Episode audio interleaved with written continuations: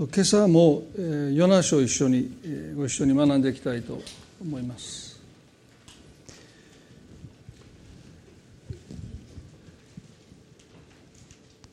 先週ご一緒に学んだことを少し振り返りながら今日の箇所をですね見ていきたいと思いますけれども神様が預言者ヨナにアッシリアの首都であったですねニネベに行くことを命じられます。それはニネベの町の人々たちの罪がもはや見過ごされない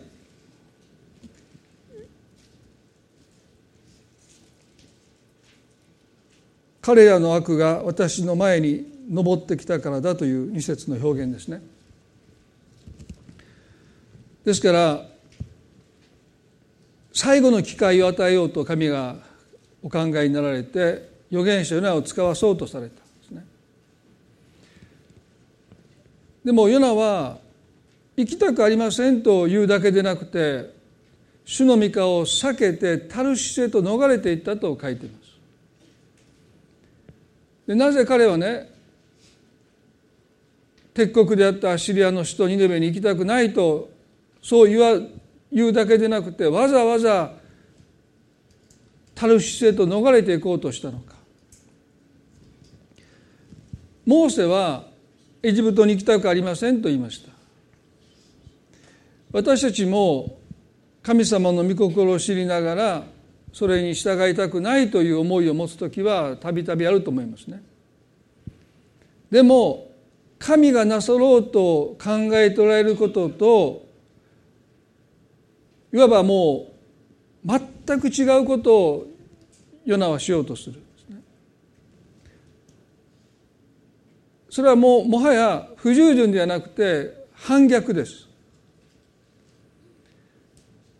私たちは神の御心を知りながらそれをしたくないという思いを持つ時ですね。それは不従順と言われるかもしれませんがでも神に逆ろうとは思わないですね。ヨナの中の何が彼をそこまでさせたのかですね。彼はねタルシスへ行くのに自腹を切って船賃を払って船に乗ってまで行くんですよね。これ陸路を行くだけだったらまだましですよねでもおそらく船賃もそんなに安くないと思いますよもう昔ですからね。ですからおそらく相当な額を彼は支払って未銭を切ってですよ。わざわざタルシスにそこに用事があるわけではないんですよ。なのにニネベには行きたくないそのことゆえに彼はわざわざそこまでするというのはですね何が彼の中にあったのかそれは自己義認だと言いました。神様あなたが間違っていることを私は証明してみせるという彼の思い上がりです。アッシリアのニネベの人々に憐れみなんかあなたがもし示されるならばきっと後で後悔する。あなたはそんなこともお分かりにならないんですか？私があなたが間違っていることを証明してみせます。そんな思いが彼の中にあったんだろう。まさにイエスを罪に定めて十字架で殺した当時の宗教家たちの中にあった自己義認ですね自分たちの方が神よりも正しいと彼らは考えたんですね。まあ、これも自己義認の行き着くところです。神までも否定する間違ってるですねヨナにはそういう思い上がりがあったと思いますですから行きたくないと言えば済むことを彼はですね行きたくないというだけじゃなくてタルシスへと行こうとして下っていこうとする彼の固くなさ高ぶりということについて先週ご一緒に学びましたですね。まあ、彼を乗せた船が嵐で沈みそうになった時に彼は船底に降りて眠っていたというのもご一緒に考えましたよね。まあ図太い神経の持ち主ですよ彼はね。自分のために多くの人たちが恐怖と戦いながらそれぞれが自分の神に祈っているその最中で彼は我関せずような態度をとって眠っているんですね。自己義認の一つの姿です。自分が正しいんだから自分は動こうとしない。あなたが悔い改めてあなたが変わるべきだって私は変わる必要がないという、まあ、この態度ですよね。船長が降りてきてあなたの神に祈りなさいと言われる。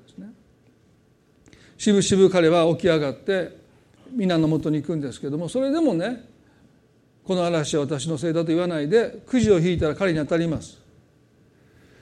それでも彼は非を認めない。最終的には私を海に投げ込めと言いますよね。そして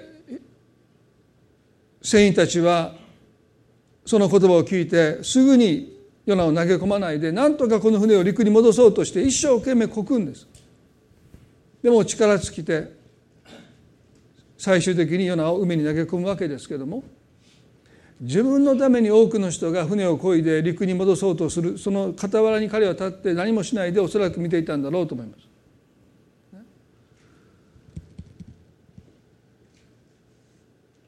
これが預言者の姿ですよね。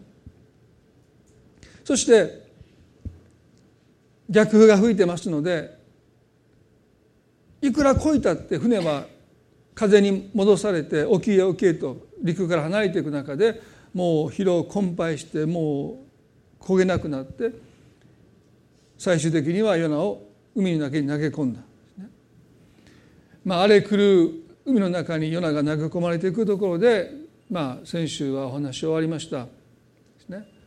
えー、ヨナの一章の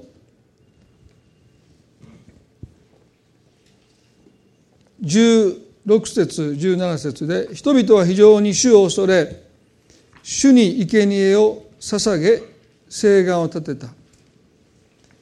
主は大きな魚を備えてヨナを飲み込ませた。ヨナは3日三晩魚の腹の中にいたと書いてあります。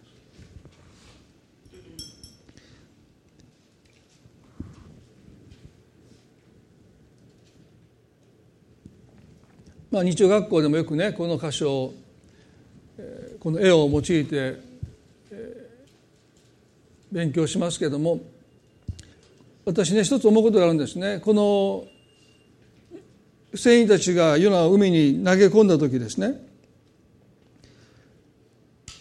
神様は彼のために大きな魚を備えました。でもヨナは明らかに船の上から海に投げ込まれるその中で神様に悔い改めたとは思えないですね。ごめんなさいって彼が言ったとは到底思えない。ですからおそらく彼は神を呪いながら海に投げ込まれたんじゃないかなとすら思います。聖書はその点について詳しく書いてませんけども私を海に投げ込んだらいいじゃないかと言って海に投げ込まれる彼がですねわずか数秒の間に神様やっぱりごめんなさいと、ね、言う間もなく多分海に落ちていってるんですね。なのに神は大きな魚を備えたというのは私たちの神の憐れみに対するですね。引き伸ばす出来事だと思いますよね。彼がごめんなさいって言ったから神様が彼を救ってくださった助けてくださったというよりも神を呪いつつ海に投げ込まれたヨナに神は見てを差し伸ばしてるんだということ。これはね救いをここから競技として作ら作れないですよね。でも少なくても神の憐れみは私たちが思う以上に深いということですよね。こんな預言者ヨナすら神はお見捨てにならなかった。でもね自業自得でしょ。自分から海に投げ込めと言って投げ込まれたんですから。たった一言神様ごめんなさいと言えば嵐は病んだんです。でも彼はその一言を言いたくない。死んでも言わない。でこんな男を神はなお憐れんで大きな魚を備えてくださったんだ、ね、そしてこの魚はヨナを飲み込みました、聖書はここにねヨナは3日三晩魚の腹の中にいたと書いてます。今日このこの箇所を取り上げたいです。ヨナは3日三晩魚の腹の中にい。たヨナの人生にとって魚の腹の中にいた3日三晩が彼を新しく生まれ変わらせる大切な神の取り扱いとなりました。彼は預言者ですから当然救われてます、ね、でもその彼ですらこの3日三晩が必要でした。イエス様はある時宗教家たちにこのヨナの経験を引用してご自身が墓に葬られることを言及されました。マタイの12章の39ですね。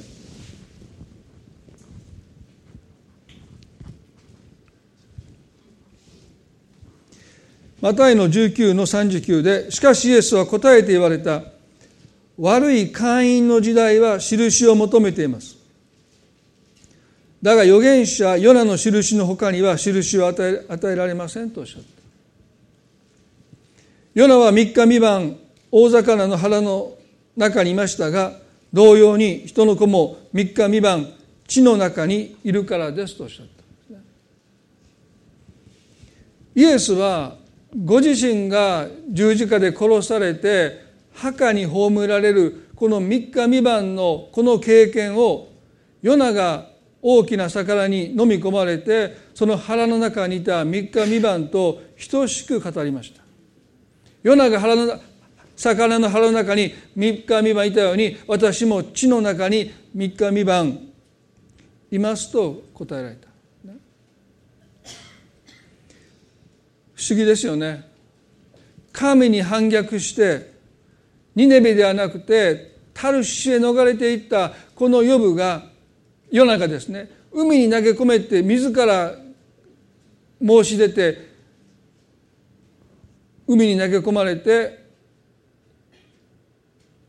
魚に飲まれてその腹の中に3日三晩いた。その経験がなんと救い主の墓に葬られる3日三晩を示唆している。決して褒められる経験じゃない。反逆の末に彼が経験したこの苦しみですら神は用いてやがて来られる救い主イエスの死と復活の間にあるこの3日三晩この経験をすでに神はもうこのヨナの生涯を通して語られていた。不思議だなと思います。皆さんね今日ヨナにとってこの3日三晩の経験は彼を変えてきます。イエスにとっても墓に葬られた3日三晩ですね。これは復活のための神の備えの時ですよね。新しく生まれ変わるために神はこの3日三晩の経験をヨナにもイエスにもそして私たちにも神は許されるということをですね今日覚えていきたいと思うんです。私たちにも3日三晩の経験があるということですその間に何を神はなされるのか。それは腹の中に3日三晩いたヨナが何を経験したのかそれはね彼の2章の告白から私たちは読み取ることができると思いますね。ヨナ書の2章の一節で彼はこう言いました。ヨナは魚の腹の中から彼の神主に祈っていった。私が苦しみの中から主にお願いすると主は答えてくださいました。私が黄泉の腹の中から叫ぶとあなたは私の声を聞いてくださいました。船が嵐で難破しそうになってる命の危険にさらされてても彼は祈らなかったんです海に投げ込まれても祈らないんです神様助けてくださいと言わないんです。ね、荒れ狂う海の中に彼は投げ込まれても祈らなかった。私は間違ってないという態度をかたくなに最後の最後まで。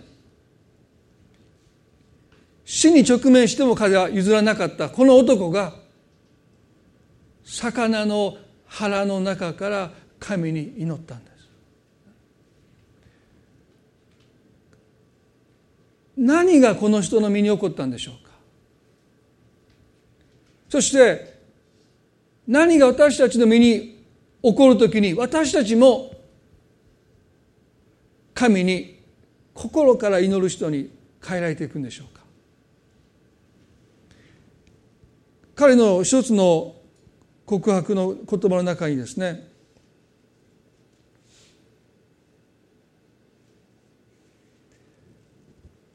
私が苦しみの中からと言います。そしてその次はね私が黄泉の腹の中から叫ぶとと告白しているんですね。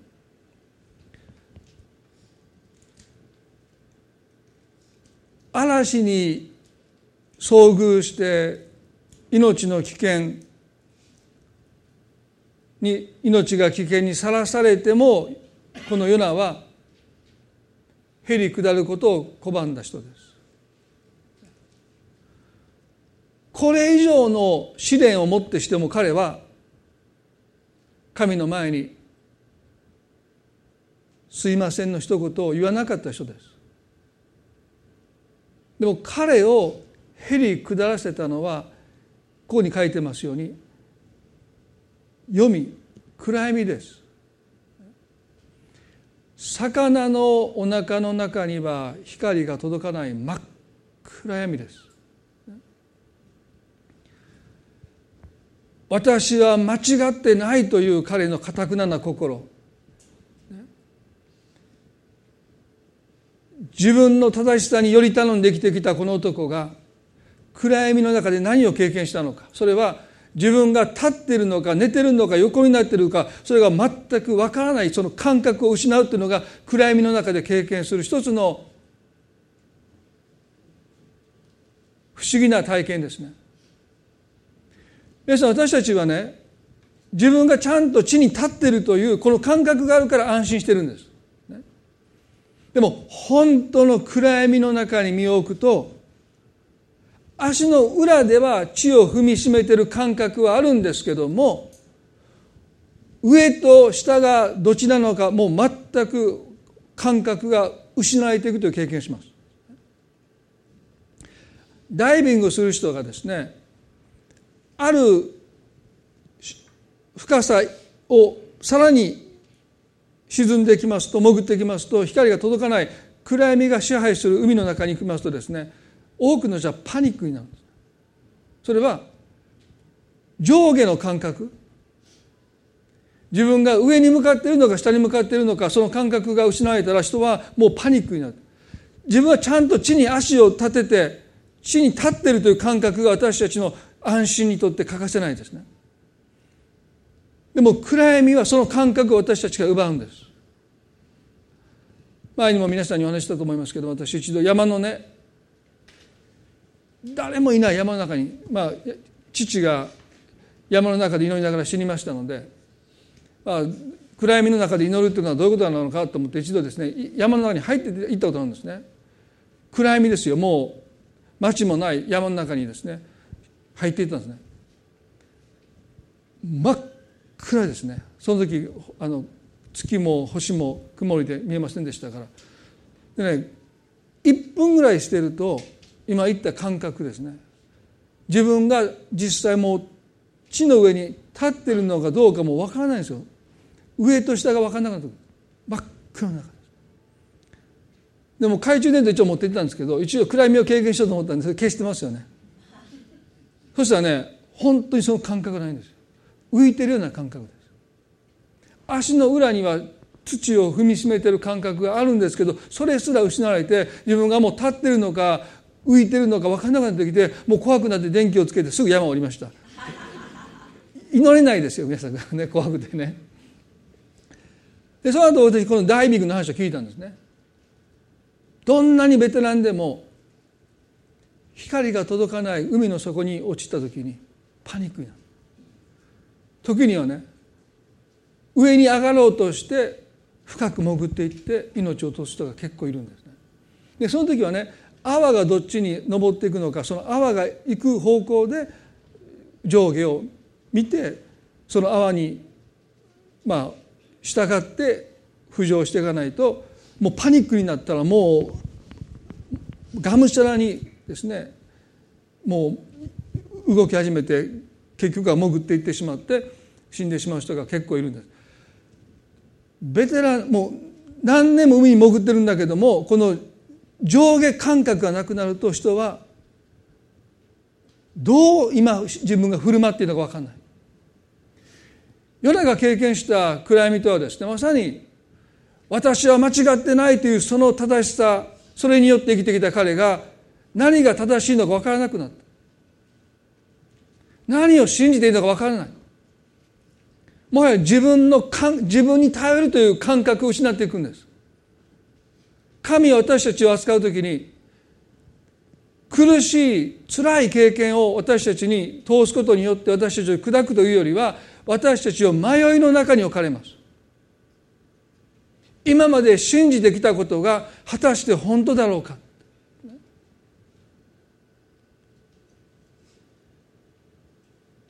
ヨナは暗闇の中でもはや自分自身を頼れない。何を信じて生きていいのかわからない。本当の意味で人生に迷うという経験をします。その時初めて彼は神に祈るんです。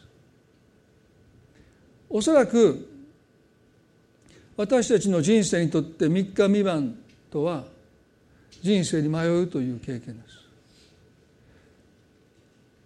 私は正しいこれが正しい生き方だってそう思ってきたその生き方が定かじゃなくなってくる。本当にそうだろうか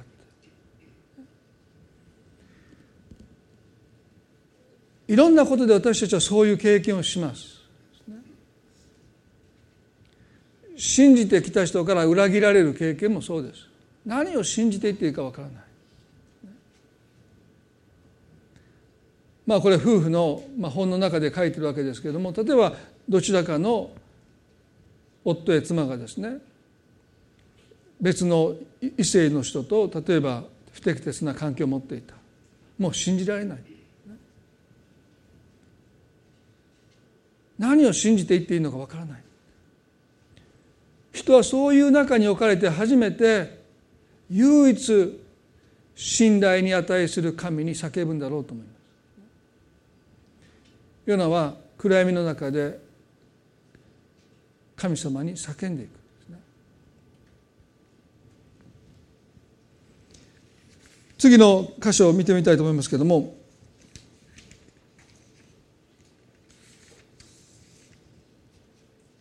3節で彼はこう言います。あなたは私を海の真ん中の深みに投げ込まれました。潮の流れが私を囲み、あなたの波と大波が皆私の上を越えてきました。私は言った。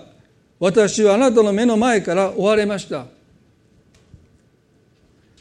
しかしもう一度私はあなたの聖なる宮を仰ぎ見たいのですと。この箇所ね皆さん3節読んで少し不思議な感覚を抱きますよね。あなたは私を海の真ん中の深みに投げ込まれましたと彼は言うんです。ヨナ自身がね私を海に投げ込みなさいと言っていながらここで彼は神様に向かってですよ。あなたは私を海の真ん中の深みに投げ込まれました。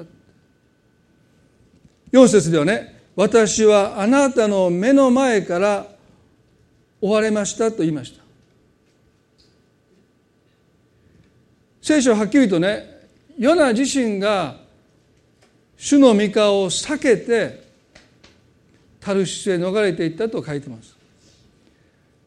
なのにここでなぜ彼はね神様あなたが私を海の中に投げ込みあなたが私を追いかけられたので私はあなたの前から逃げてきましたと言うんでしょうか。皆さんね自己義認に私たちが陥りますとどういうことになるかというと自分の犯した過ちや非は認めてもその責任は認めないということなんです。自分のしたことは確かに良くなかった。でもねそうさせたのはあなただ。その責任は認めないんですね。ヨナはここでまだ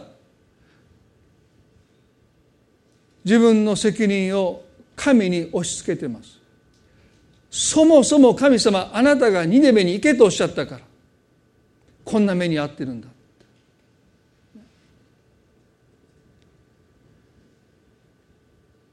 なぜ多くのクリスチャンが罪許されていながら本当に罪の許しを経験しないのか。なぜなお自分を責めてしまうのか。なぜ思い返しては在籍感にとらわれるのか。もう許されてるんです。どうしてなのか第一ペテロの2章の24節でねこうあります。そして自分から十字架の上で私たちの罪をその身に追われました。それは私たちが罪を離れ義のために生きるためです。キリストの打ち傷の上にあなた方は癒されたのです。私たちが罪から本当に離れるために私たちが必要なことは私たちの罪の行いだけじゃなくてその罪の責任までもイエスに全部明け渡すことが必要です。でも自己義認に陥っている私たちは自分の罪の行いは認めてもその責任は認めないというこの矛盾が私たちの中にまだあると思います。ヨナの中には明らかにありましたね。神様あなたが私を海に投げ込んだというんです。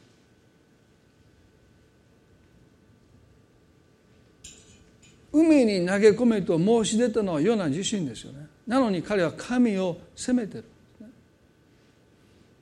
まあ、夫婦のまあ、本の中で、まあ、今も書いてありましたけどね、まあ、カウンセリングしてて一つの葛藤ここにありますよね。私を怒らせたのはあなたのせいだ。あなたが余計なこと言うから私が怒ってると自分が怒っていることの責任をですね相手にあなたのせいだってそんなよく会話を耳にします。でそれを説明するんだけどなかなか分かってもらえない。いやいやそんなことない先生どっちの方持つんですかみたいなね。確かに怒ったのは私ですけど怒らせたのは主人です。あの人は余計なこと言うから私が怒ってるんですって言われるんですよ。この人をね解き伏せるらしいですよ、ね、でもね罪の罪から離れるというこのペテロの言葉をですね私たちが本当に経験するためには罪の行いを認めるだけじゃなくてその責任を引き受けることですね。インナーヒーリングという言葉があるんですね。えそれは、まあ、キリスト教の中でも割とよく内面の癒しという表現で語られますね。それは過去に何か傷があってその傷のゆえに今日いろんな問題があるという考えなんです。ですからその場合ですね過去に遡って過去にどんな傷があったのかということを探りそしてその人を傷つけた例えば親だったり学校の先生だったりですねを許しますと告白することで、まあ、癒しを経験していくという考えがあるんですけどもね。私はそれを否定はしませんね。親から虐待を受けた人がそのことで成人しても苦しんでる。ですから過去に戻って自分が受けてきた親からの虐待に対してもう私はお父さんお母さんを許しますということは健全ですね。でもその時一つ気をつけないといけないことは被害者になっちゃうんですね今の私がこういうことをするのは被害者だからだ親からひどい扱いを受けたからこんなことをしてしまうんだと一理やるんですけどそれが全てでありませんね。聖書は私たちはいろんな人からいろんなことをされます。いじめの経験を受ける人もいるでしょう。幼い頃に両親から愛されなかった本当にひどく扱われたそんな経験をなさった方も少なくないと思いますね。でも罪を犯すのは私たち自身です。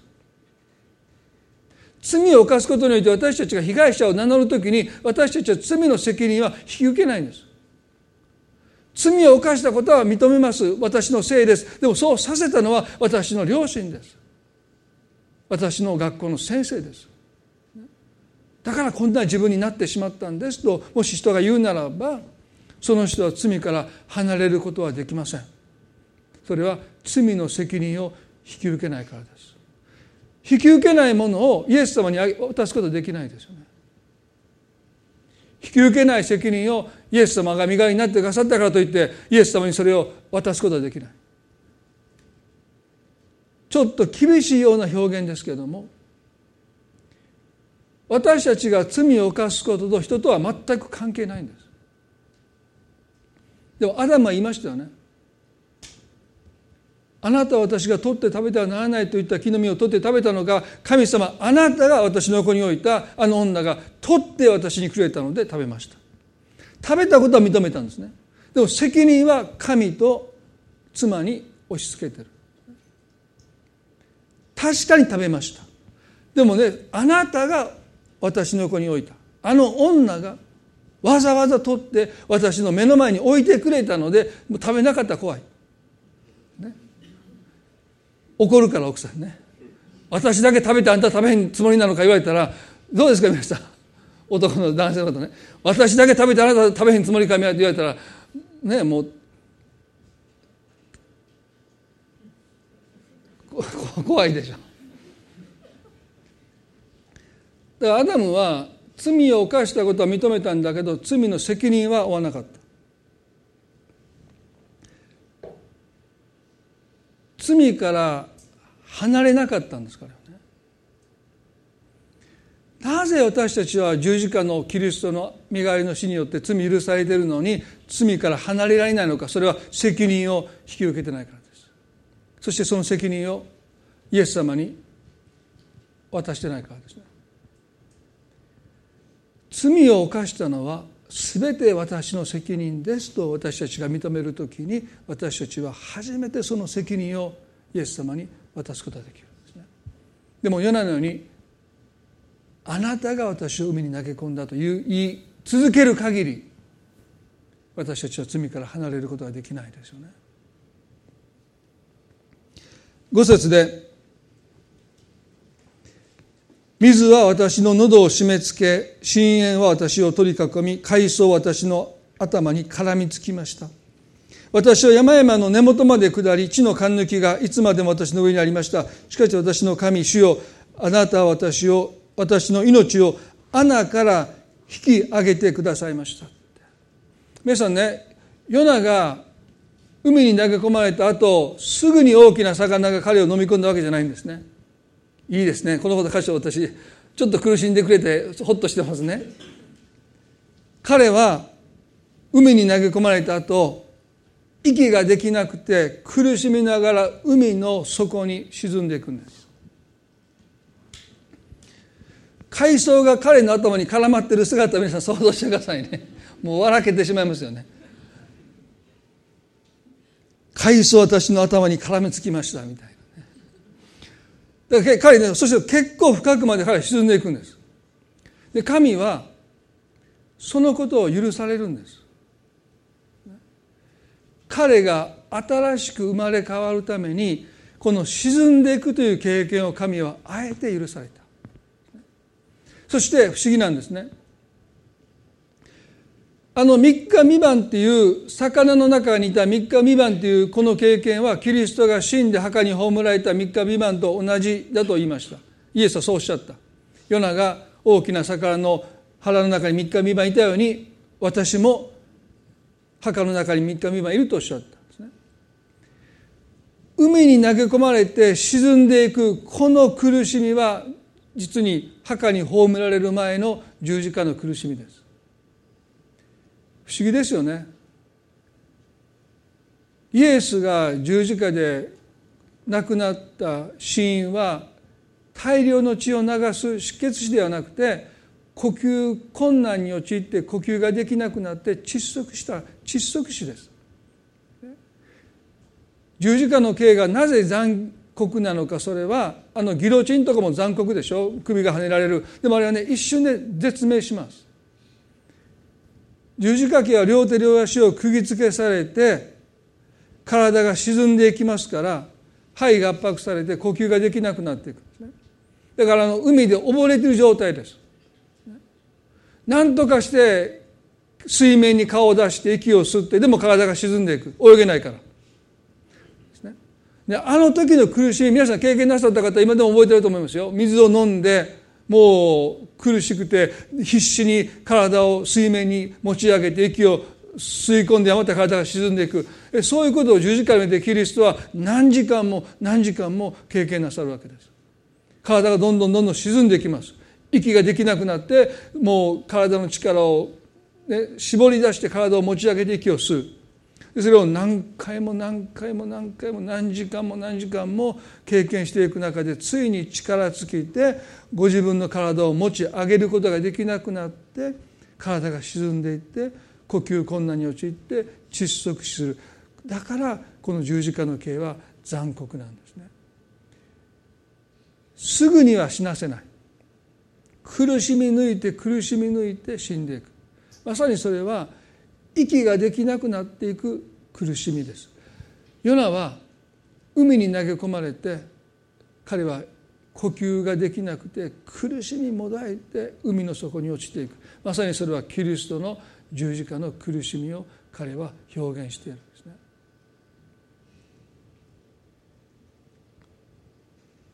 でもここで彼の告白がこうありますね。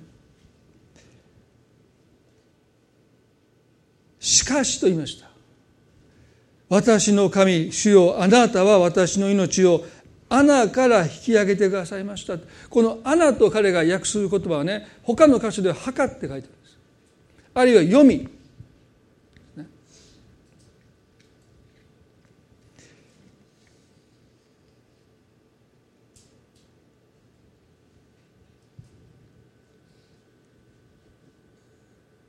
呼吸できなくて海底に沈んでいくこの私を神は黄泉の中に下ることを神はなさらないで私をその黄泉から救い出してくださったってでこのことは私にとってとても大切な告白だと思うんですね。海に捨てられたヨナでしたけど神は彼が黄泉に下ることを止められた。見捨てなかった。神はその穴からヨナを救い出してくださった。ダビデという人が詩篇の16の10で同じことを言います。詩篇の16の10でね誠にあなたは私の魂を読みに捨ておかずあなたの生徒に墓の穴をお見捨てになりませんと言いました。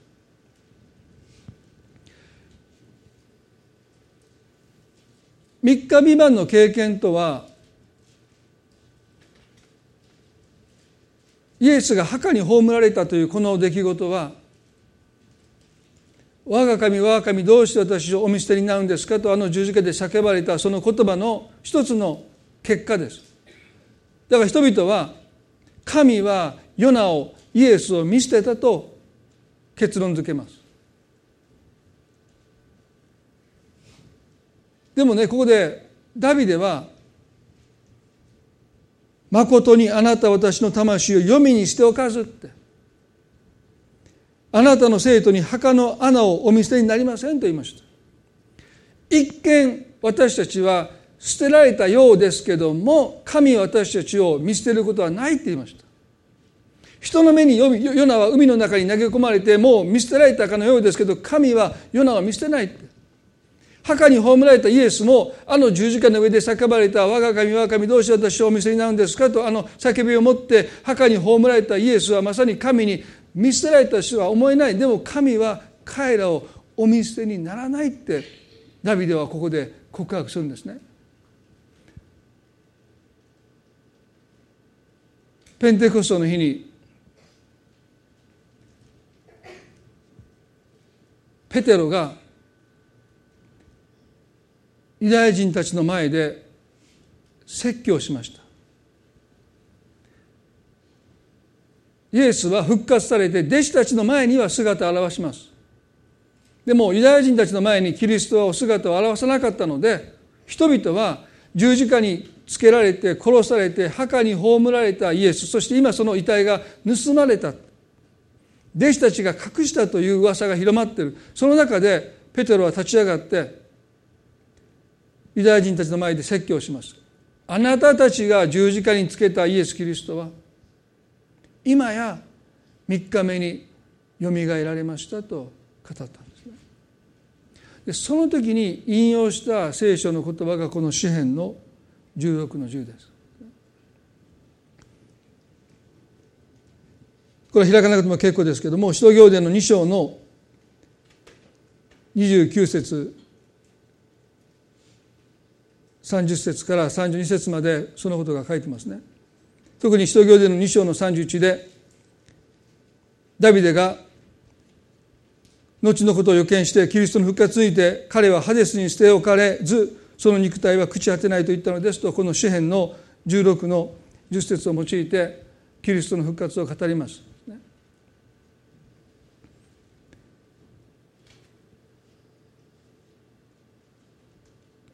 ヨナの生涯を通して神が何を私たちに語っておられるのか。それは人には捨てられたヨナが神には捨てられることがなかった。十字架の上で捨てられたかのように思えたイエスも神はこの方をお見捨てにならなかった。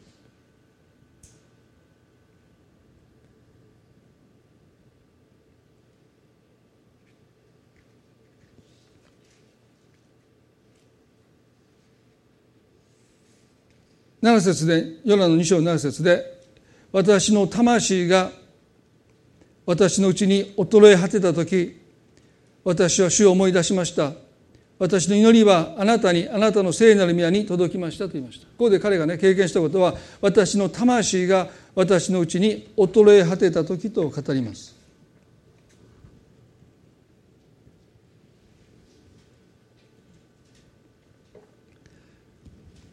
彼がここで言ってることは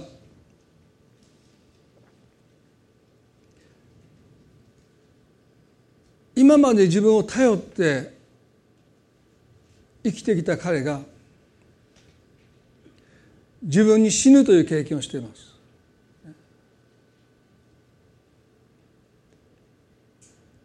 魚のお腹の中でいうのは身動きが取れない。イエスも墓に葬られたんです。3日間ですね。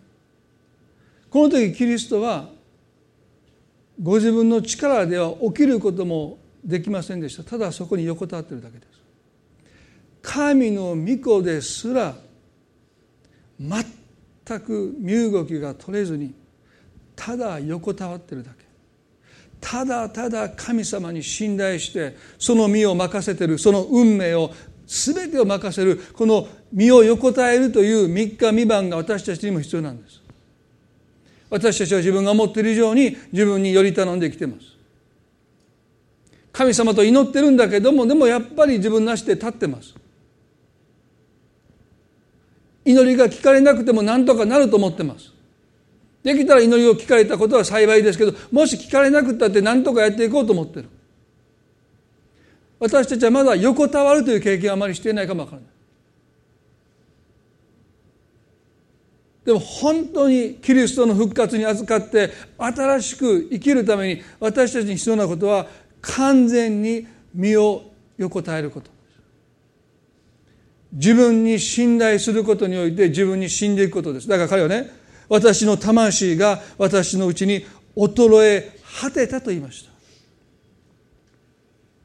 神の御子ですら復活を経験する前に3日間完全に身動きが取れないで身を横たえるこの3日3晩が必要でした。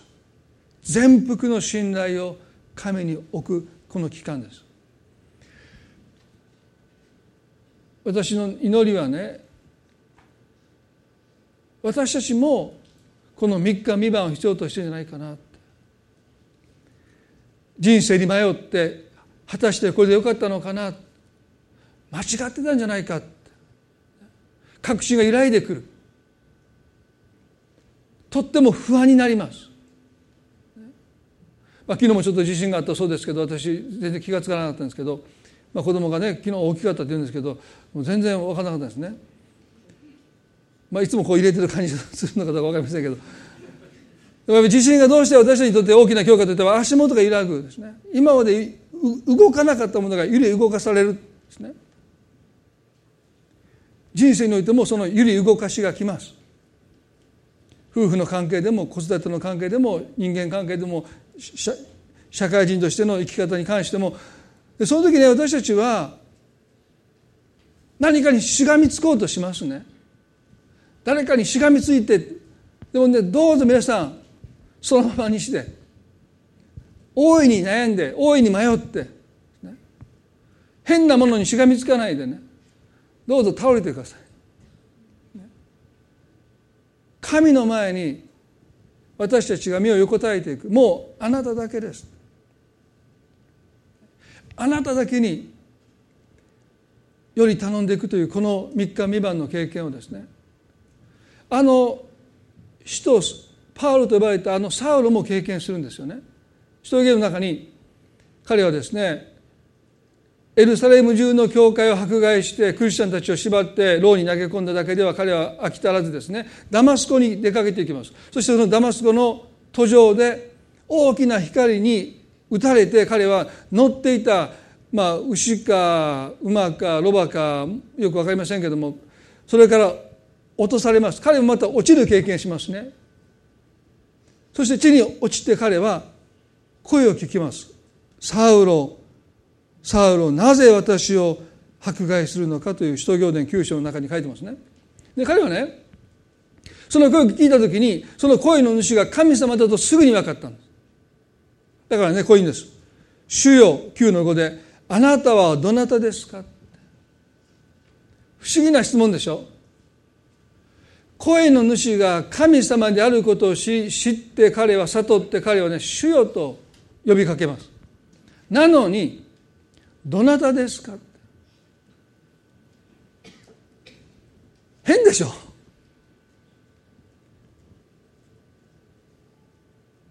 宅急便ですって下から連絡があって「あ分かりました」って言って開けて「どなたですか?」って宅急便の人びっくりしますよね。分かって開けてるんやろってでもそういうことでしょ？どなたですか？皆さんやってみてください一回。宅急便ですって言ってあありがとうございますって。開ける時にどなたですか？でその時どんな顔するか。ぜひやってくださいね。私はしませんから。でやった時のどんな顔したかっていうのを報告だけしていただきたいですけど。でもねサウロというかパウロはここでね主よと呼びかけ唯一誠の神を信じるユダヤ人ですから。多神教だとありえますよね。日本だとね。いや用事の神がいますから神様あなたはどなたですかっていうのはありえますよね。いっぱいいますから。トイレにもいますから神様がね。だこれ多神教では分かりますけど一神教の国でね主よと言いながらどなたですかって聞くのはねありえないんですよ。ということは彼は声の主が神であることを知りながら神様と個人的な関係がなかったということなんです。立法に精通し立法についての義ならば非難されるとかないと言い張ったパウロは神様と個人的な関係がなかったということですねそしてね主よあなたはどなたですか？それね、サウロ、サウロ、なぜ私を迫害するのかというこの言葉に対して、主よあなたはどなたですか？というと答えがあった。私はあなたが迫害しているイエスである。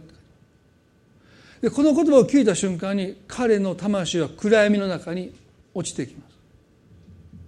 今まで正しいと信じて疑わないどころか教会を迫害してクリスチャンたちを捕らえて牢に投げ込むことが神の栄光だと信じて疑わなかった彼が実になんと神を迫害してたというこの声を聞いた時に彼はですね完膚なきまでに打ちのめされて彼はそのその後ですね目が見えなくなってこの使徒行伝の皆さん9章の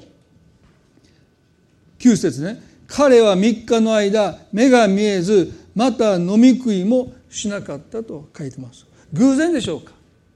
3日間彼は目が見えずに飲み食いもしなかった。パウロにとっての3日三晩です。今まで絶対に私は間違ってないと言って教会を迫害してクリスチャンを捉えてきた男が今まで自分がしてきたことが全部間違いだったというこの事実を突きつけられて何を信じて生きているのか彼が分からなくなった。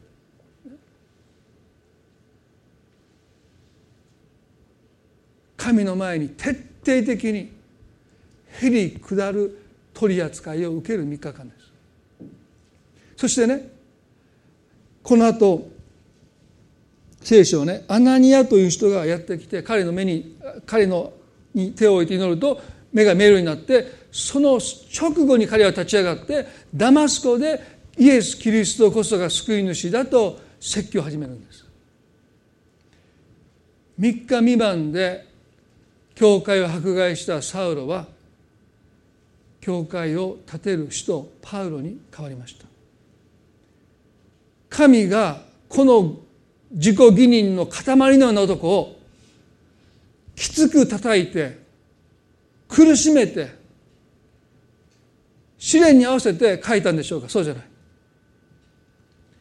迷いの中にこの男を落とした。叩き込む。そして彼は砕かれていくんです。神様だけが正しいお方です。神様だけが信頼できる方でこの方に頼って生きるしかもうもはや私は正しい道を生きることができない人の目にはまっすぐに見える道があるけれどもその終わりが滅びだと詩吟に書いてますね。ようやくサウロもそのことをこの3日未満の中で認めてきました。そして彼は完全に変えられました。皆さん今日ね最後に短くお祈りしたいと思います。私たちにもこの3日三晩が必要です。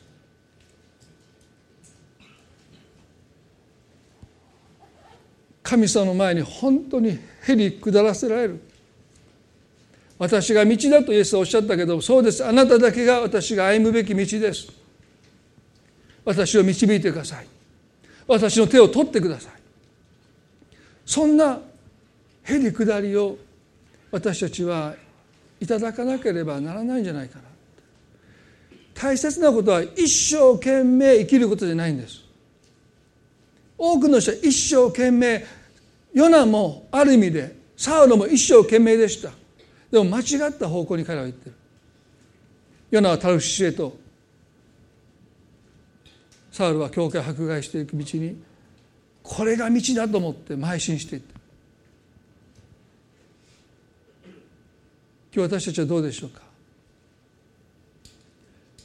もしあなたが今何らかの行き詰まりを人生で感じておられるならば人生において何らかの迷いを覚えておられるならばもしかして神はあなたにこの3日三晩の経験神の前に横たわる経験です。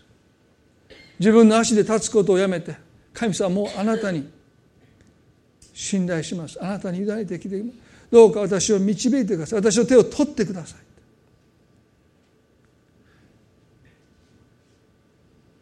サウルはね目が見えなくなって連れの者に手を引かれてダマスコの町に入っていくんです。あのサウルがですよ。目が見えなくなって手を引かれないともうどどっちに歩いていっていいかもわからない。だからもう彼はずっと手を引かれて「はいここに座りなさい」って言われてそこに座って3日間ずっと何も食べないでそこで彼はずっと静まって「主よ私は目が見えない」見えてると思っていたけど何も見えていません。どうか私の手を取ってくださいというこの心にサウロが変えられた時に彼は新しく生まれ変わってきました。今日私たちはどうでしょうか？神様どうか？私が見えているようで何も見えていません。私の手を取ってください。私の人生をあなたが導いてください。私の羊飼いになってくださいと神様の前に私たちは本当にへり下る時に私たちは新しく生まれ変わっていく。今日どうでしょうか？皆さんの中で。この3日未満の経験を今通されている人がいるかもわからない。なぜこんな辛い目に遭うのか？なぜこんな周りの中にいるのか？でもそれは神様の憐れみです。ヨナを憐れんだように教会を迫害したあのサウルを憐れんだように神様あなたを憐れんで。あなたの手を取ってあなたの人生を導きたいと願っている。どうぞ。へり下って。神様あなたが私の手を取ってくださいと。そう神の前に申し上げていただきたい。主はあなたの人生の羊飼いとして。あなたの人生をこれから導いていってください。そのへり下りが私たちには必要じゃないかなと思います。どうぞ目を閉じていただいて短く祈りたいと思います。今日皆さんの中で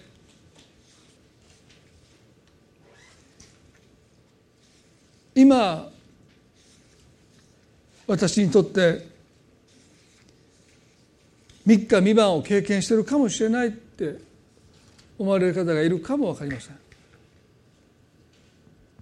あるいは私にはその3日未満の経験が必要だという方本当に神様に信頼して私の手を取ってくださいってそう申し上げる必要が私にはあるとそう感じておられる方はおられると思いますね。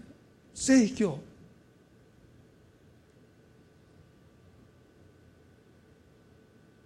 神様に私の手を取ってくださいと祈っていただきたいと思います。恵み深い天の地の神様私たちは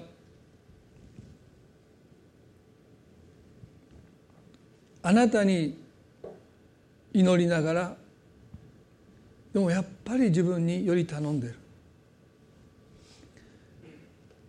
あなたが祈りを聞いてくださらなくても何とか自分でやっていけるとどこかで思ってる。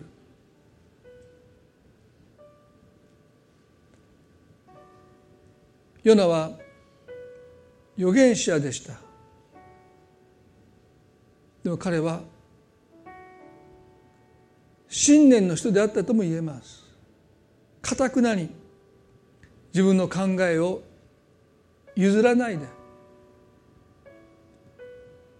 タルシェと下っていき船の上から私を海に投げ込めと言います。海に投げ込まれたヨナは海底深くに沈んできます。呼吸ができなくてもがき苦しんでる。もうダメかと思った時に神は大きな魚を持って彼を見捨てずに飲み込まませ彼を助けます。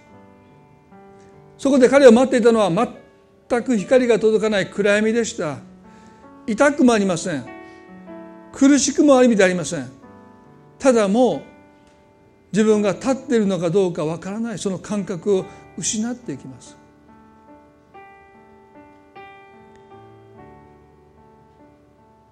暗闇の中でヨナは神に祈ります。神様私たちは本当に羊です。迷える羊です。どこに向かっていけばいいのか基本的にわからないです。羊飼いになる主が私を導いてくださらなければとんでもないところに私は行ってしまうようなものです。自分の正しさに従って生きてきた。でもたどり着いたのは暗闇の中魚の腹の中でした。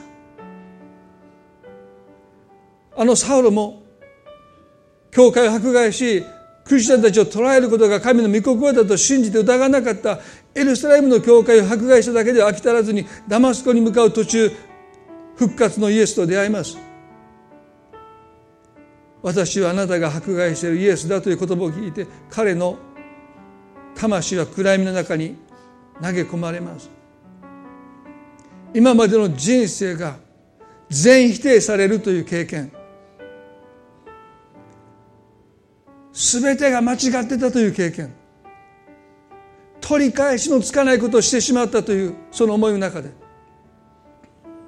目が見えなくなって手を引かれてダマスコの町に向かっていきます。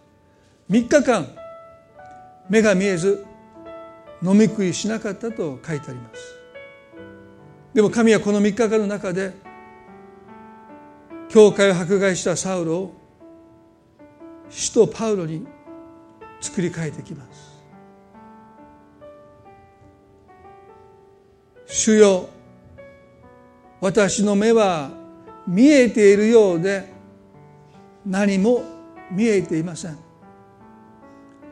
私の手を取ってください。私を導いてください。あなたに従って生きていきます。あなたが私の道です。このへりくだりをパウロは経験していきます。主よ私たちにも必要です。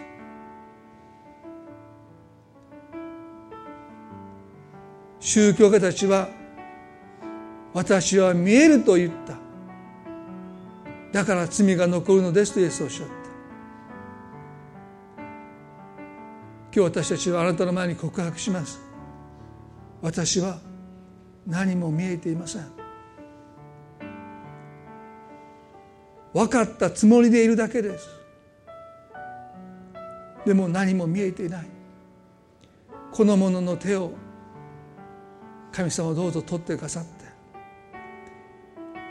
道でるあなたを見上げつつ歩む一人一人でありますように。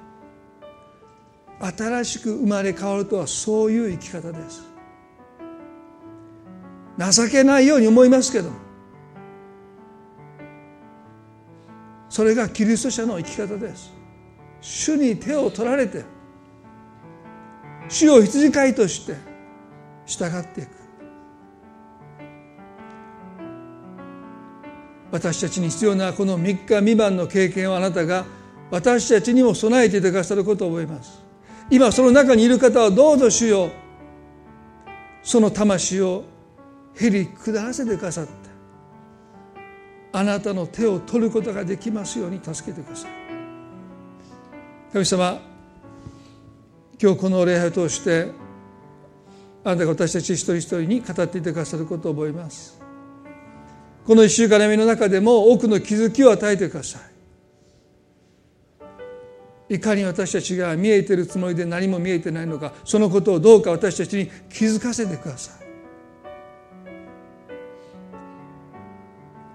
あなたの祝福がどうぞお人々の上にまたその家族一人一人の上に豊かに注がれますように感謝を持って愛する主イエスキリストの皆によってこの祈りを見舞いにお捧げいたします。それではどうぞ皆さん立ち上がっていただいてご一緒に賛美を捧げたいと思います。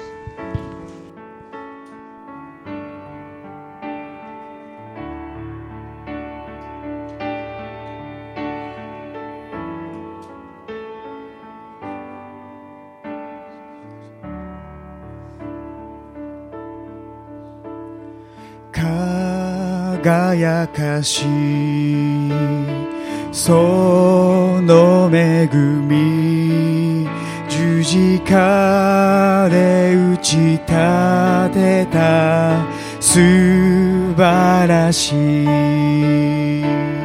その恵み十字架で我が罪は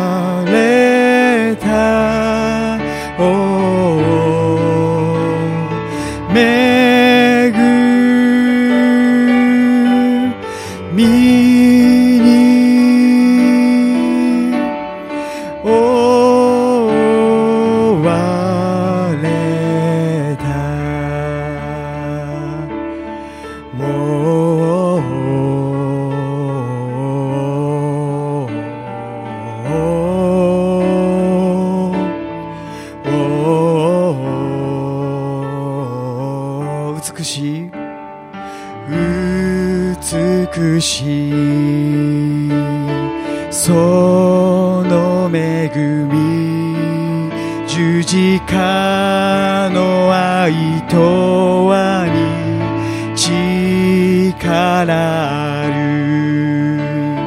その恵み十字架で我が過去は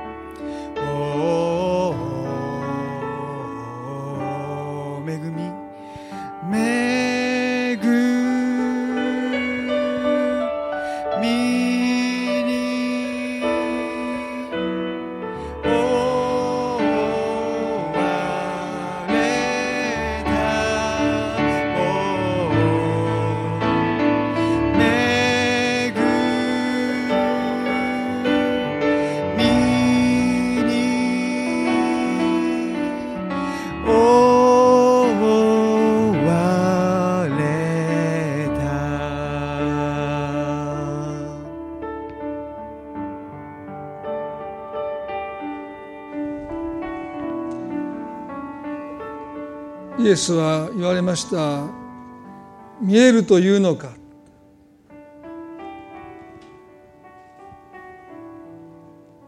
見えるというのかこのキリストの問いかけに私たちは「はい見えます」と答えるべきではありません。主よ私は見えません。私の手を取ってくださいと言うべきですね。どうでしょうか？私には見えてるとそう思うあなたの人生の領域がないでしょうか？その領域で私たちはキリストを退けてるんです。結構です。見えてますか？ら